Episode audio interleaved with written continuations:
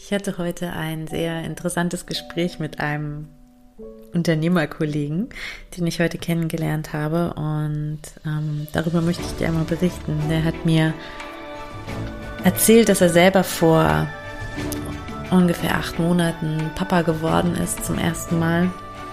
Und wie das immer so ist, wenn man sich dann darüber austauscht, ähm, was man so arbeitet und ich von meiner Arbeit erzähle, meistens ähm, hat mein Gegenüber da eine Geburtsgeschichte auf Lager und so auch er. Und er erzählt mir von der Geburt, die seine Frau da mit dem gemeinsamen Kind erlebt hat und dass das für sie, aber auch für beide als Paar einfach ähm, so furchtbar war, so eine große Herausforderung, so ein großer Schmerz auch, sehr, sehr anstrengend, sehr, sehr intensiv und dass sie beide nachher sich geschworen haben, das machen wir nie wieder. Und ja, wow, wenn ich sowas höre, dann ähm, tut mir das im Herzen weh. Und ich sag dir warum. Nämlich, weil ich es so gut verstehen kann. Ich kann es einfach so gut nachvollziehen. Ich habe genau dasselbe gedacht. Vor ungefähr acht Jahren jetzt, als ich die Geburt meines ersten Kindes hinter mir hatte. Und ja, ich kann es so gut verstehen und gleichzeitig möchte ich jedem, der genau das denkt, einfach nur eindringlich und von Herzen sagen, no, no, no, das kann nicht die Lösung sein. Das kann nicht über eure Familienplanung entscheiden. Es gibt einen Weg, das schön zu erleben. Ja, und damit herzlich willkommen bei Beyond Birth, meinem Podcast, in dem es auch darum geht, weiter weiblich zu wachsen. Das ist heute so sehr das Thema. Ich habe mit demjenigen Mann auch dann noch ein bisschen weiter geplaudert und es war so spannend, was er sagt. Ich möchte es einmal mit dir teilen. Er hat gesagt, wow, ihr Frauen, was ihr leistet, ihr seid echt wahre Göttinnen. Ihr könnt so wundervoll bringen. Ihr schafft Leben. Das ist so der Wahnsinn, ja. Und diese, diese Begeisterung und diese Bewunderung, die sprach aus jeder seiner Zellen, ja. Sein Blick war voller Bewunderung und voller krass eigentlich, was ihr könnt, ihr Frauen. Und als er das so sagt, ist mir eine Sache richtig doll bewusst geworden. Nämlich, dass er recht hat. dass er recht hat. Und dass wir Frauen diesen Teil von uns lange Zeit verborgen haben, versteckt haben, nicht anerkannt haben. Ich habe noch nie, nein, das stimmt nicht. Ich habe äh, seit, also bevor ich mit meiner Arbeit angefangen habe, habe ich niemals, jemals eine Frau darüber reden hören, wie stolz sie ist, gebären zu können, was was für ein Wunder ist, dass ihr Körper diese Wunder erschaffen kann, neues Leben zu erschaffen, wie sehr sie ihren Körper ehrt und feiert für seine Fähigkeiten, Leben zu erschaffen und auch zu menstruieren zum Beispiel. Das habe ich nie gehört.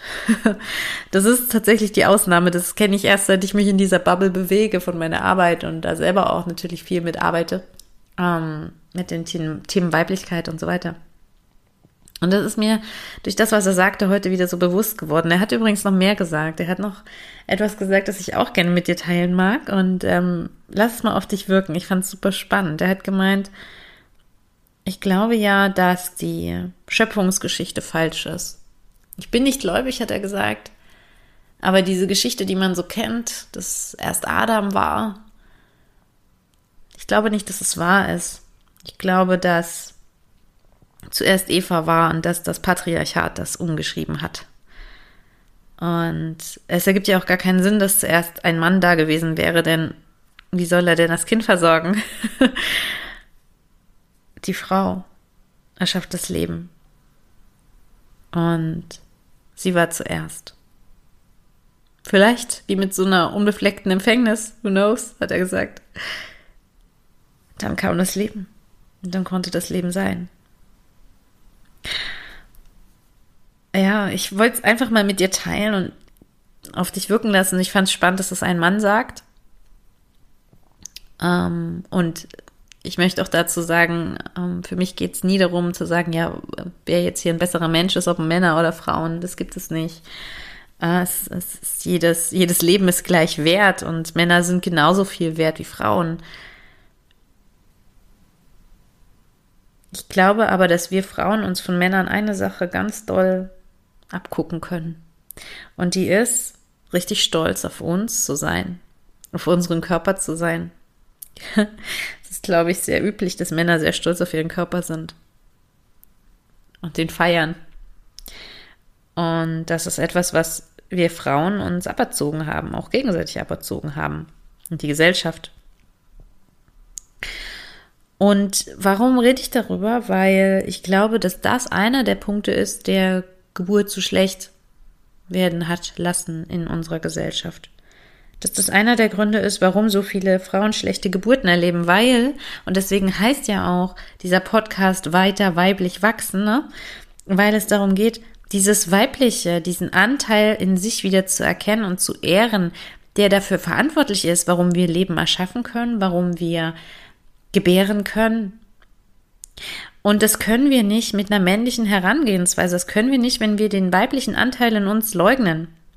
Und dieser weibliche Anteil in uns ist eben Hingabe, Vertrauen, Loslassen, aber auch Erschaffen, Kreativität, mit dem Flow gehen. Das ist der weibliche Anteil. Und der ist es, den wir brauchen, wenn wir gebären.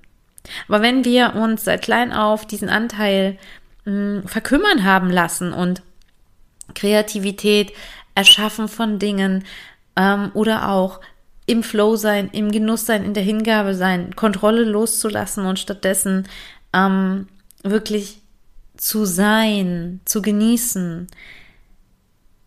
Wenn wir diese Anteile von uns, ja, so ein bisschen verkümmern haben lassen, dann können wir die natürlich auch nicht einfach mal so rauskramen, wenn wir Mutter werden.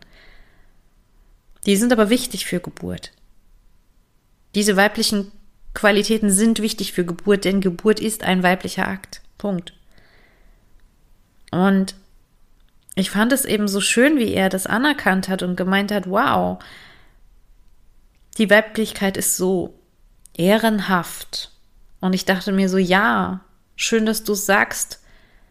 Und es würde ich gern durch ein Megafon durch die ganze Stadt sprechen, dass es bei jeder Frau ankommt und jede Frau hört und erinnert wird, ja, du darfst dich ehren, du darfst dich feiern, du darfst deine Weiblichkeit lieben. So viele Frauen mit Menstruationsbeschwerden. Immer wieder höre ich das. Und dann habe ich so starke Bauchschmerzen und muss zu Hause liegen. Oh! Ist da vielleicht ein Anteil von Weiblichkeit, den du, den du dir noch nicht erlaubst, der noch mehr kultiviert werden darf? Aufgrund von bestimmten Lernerfahrungen, die du gemacht hast, sicherlich.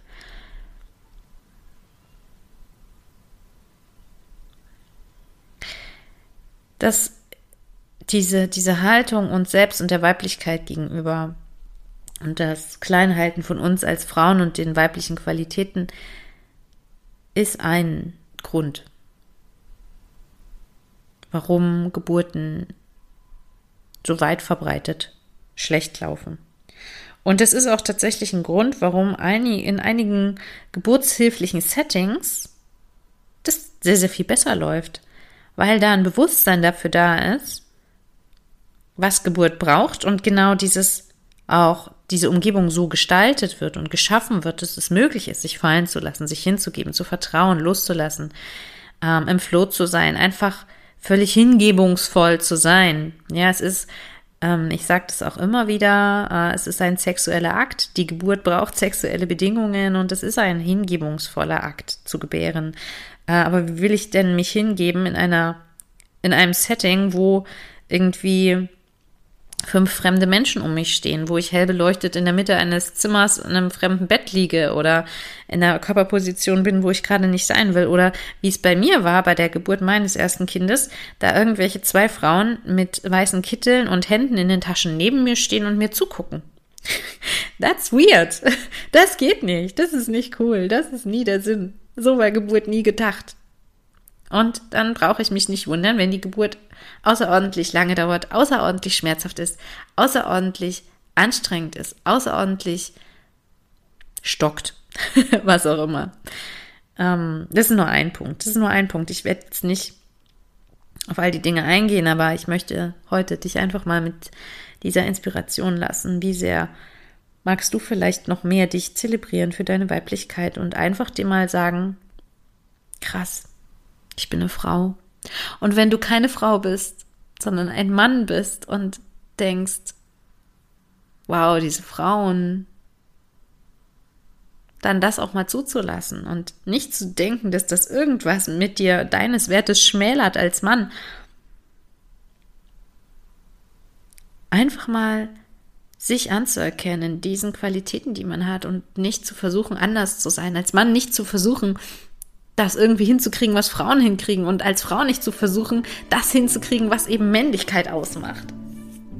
Was übrigens in unserer Gesellschaft sehr weit verbreitet ist ähm, diese männliche Härte und yes, und ich power durch und ich bin so stark und ich brauche keinen Mann und so.